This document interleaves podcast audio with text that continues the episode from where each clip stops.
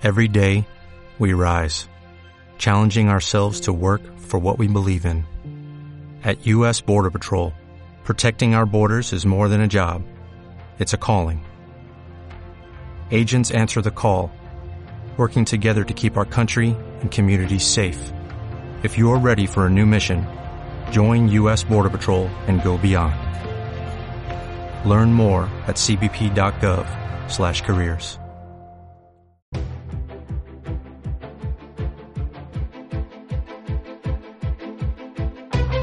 Entrevista Capital patrocinada por IG, expertos en CFDs para operar sobre acciones, índices y divisas.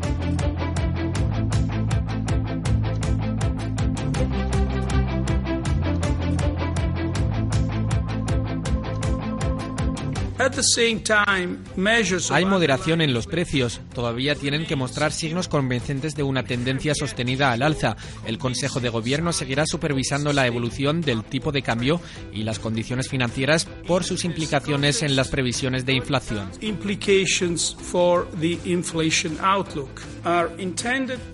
Las compras se ejecutarán hasta finales de septiembre de 2018 o más allá si es necesario y en cualquier caso hasta que el Consejo de Gobierno vea un ajuste en la inflación consistente con el objetivo. Estos fueron algunos de los mensajes que lanzó ayer Mario Draghi, el presidente del Banco Central Europeo. David Cano es socio de analistas financieros internacionales. David, ¿qué tal? Muy buenos días. ¿qué tal? Muy buenos ¿Qué días. tal? ¿Cómo va todo? estupendamente, gracias. ¿Con qué te quedas de lo que dijo ayer Mario Draghi? Bueno, era un paso atrás en las perspectivas de endurecimiento de la política monetaria, al menos en lo convencional. Es verdad que descarta la posibilidad, vamos a decirlo así, de prolongar el programa de compra de bonos pero no tiene ninguna prisa en subir los tipos de interés. Eh, unas previsiones de inflación que van a estar claramente por debajo del 2% en los próximos dos o tres años, desde luego no, no hay presión para que el BCE suba los tipos. ¿no? Por lo tanto, no se ampliará el programa de compra de bonos pero la subida de tipos de interés, desde luego, se retrasa en el tiempo. ¿Se retrasa como pronto finales de 2019? Como muy pronto, yo diría que finales de 2019, cuando uno analiza las previsiones va a estar por debajo de, del 2%, ¿no? Por lo tanto, yo creo que casi podríamos, entre comillas, garantizar que no va a haber la subida de tipos de interés en el año 2019. ¿Qué te parecieron esas previsiones que lanzó Draghi? Eh, ¿Prudentes? Son prudentes. Al final es un crecimiento económico que, que, no es espectacular. El año pasado es verdad que el PIB creció eh, por encima del 2%, 2,3, 2,4, pero en los dos próximos años va, va a crecer por debajo del potencial. Y por lo tanto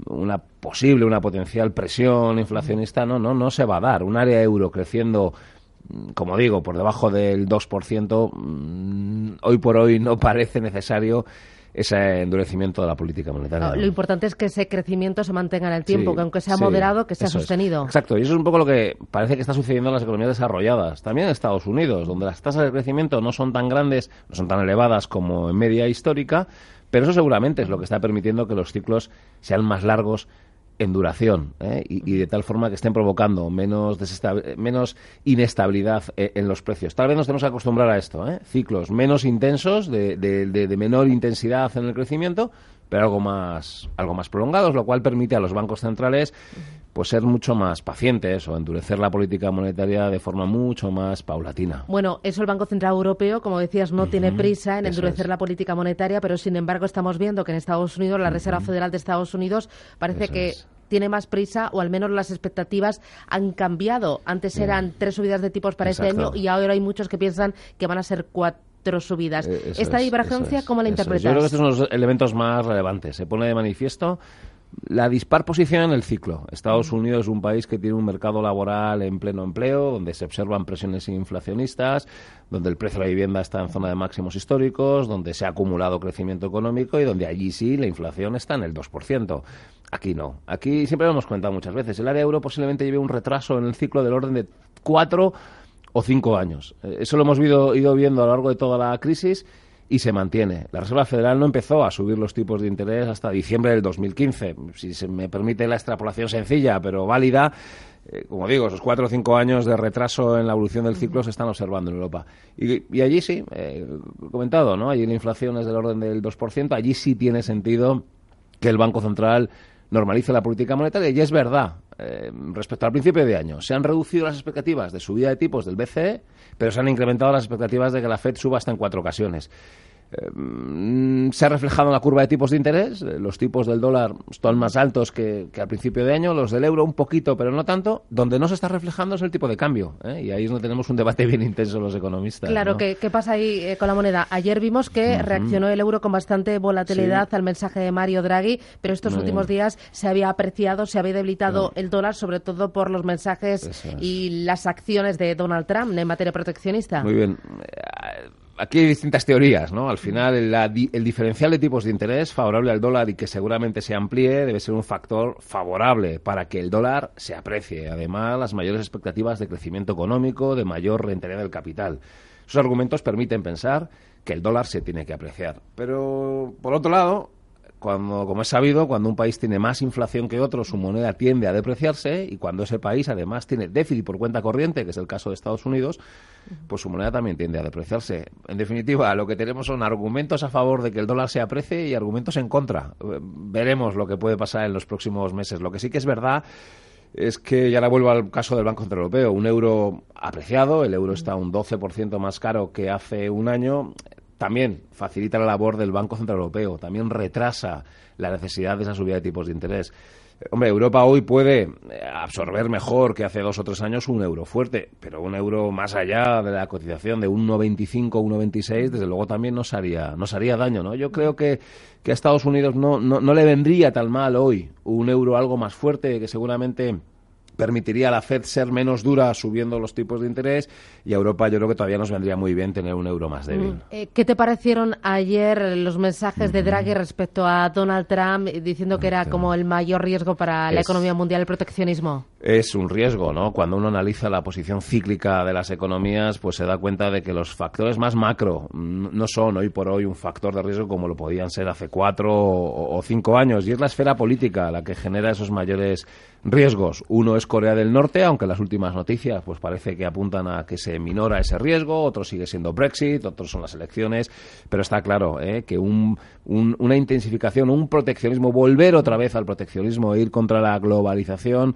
esto está más que demostrado empíricamente, es negativo para el crecimiento e-, económico, ¿no? Eh, no solo para, para Estados Unidos, para el resto de países, por lo tanto, confiamos en que finalmente ese tipo de medidas pues no se lleven a cabo, no se implanten, porque insisto, serían malas para Estados Unidos, pero también serían malas para el resto del, eh, mundo. Una cosita más. Ayer Mario Draghi en ese discurso fue preguntado por eh, Luis de Guindos, que va a ocupar la vicepresidencia del Banco Central Europeo. Vamos a escucharle. By the way, let me congratulate uh, Mr. de Guindos because uh, he, the Governing Council approved him and uh, I'm absolutely confident he's going to be a, a, very, very good colleague of all of us. Bueno, llegará Guindos al Banco Central Europeo, vicepresidente, pero a Mario Draghi eh, se le va apurando el tiempo. Es a finales de octubre, ¿no? de 2019, cuando eh, será sustituido por un alemán. Cuando llegue, bueno, posiblemente un alemán.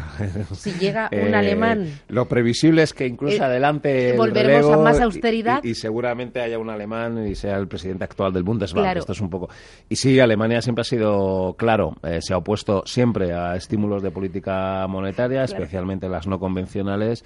Y bueno, seguramente ahora tienen razón. Eh, es momento de empezar a retirar esa compra de bonos, ese incremento de la base monetaria, que fue muy útil. Y yo creo que aquí deben de aceptar que fue un acierto de Draghi llevar a cabo el APP, que permitió seguramente evitar un riesgo de ruptura del área euro y, desde luego, una tercera recesión en el conjunto del área euro. Pero también es verdad que ahora las circunstancias no son tan excepcionales como las que había en el 2014 o 2015 y es tiempo de retirar unas medidas que han funcionado, que insisto, que eran excepcionales.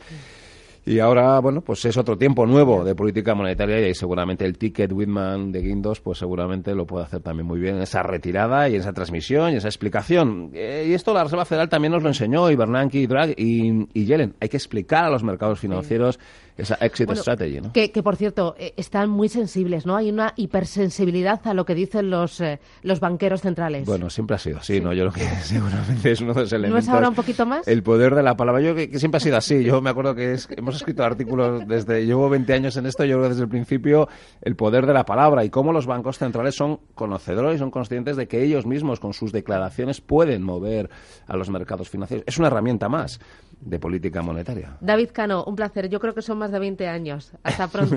adiós. Adiós, adiós. IG ha patrocinado este espacio. Descubra nuestros CFDs sobre 10.000 mercados en www.ig.com. Hola, buenos días, mi pana. Buenos días, bienvenido a Sherwin Williams. ¡Ey! ¿Qué onda, compadre? ¿Qué onda? Ya tengo lista la pintura que ordenaste en el ProPlus app. Con más de 6.000 representantes en nuestras tiendas listos para atenderte en tu idioma y beneficios para contratistas que encontrarás en aliadopro.com. En Sherwin Williams somos el aliado del PRO.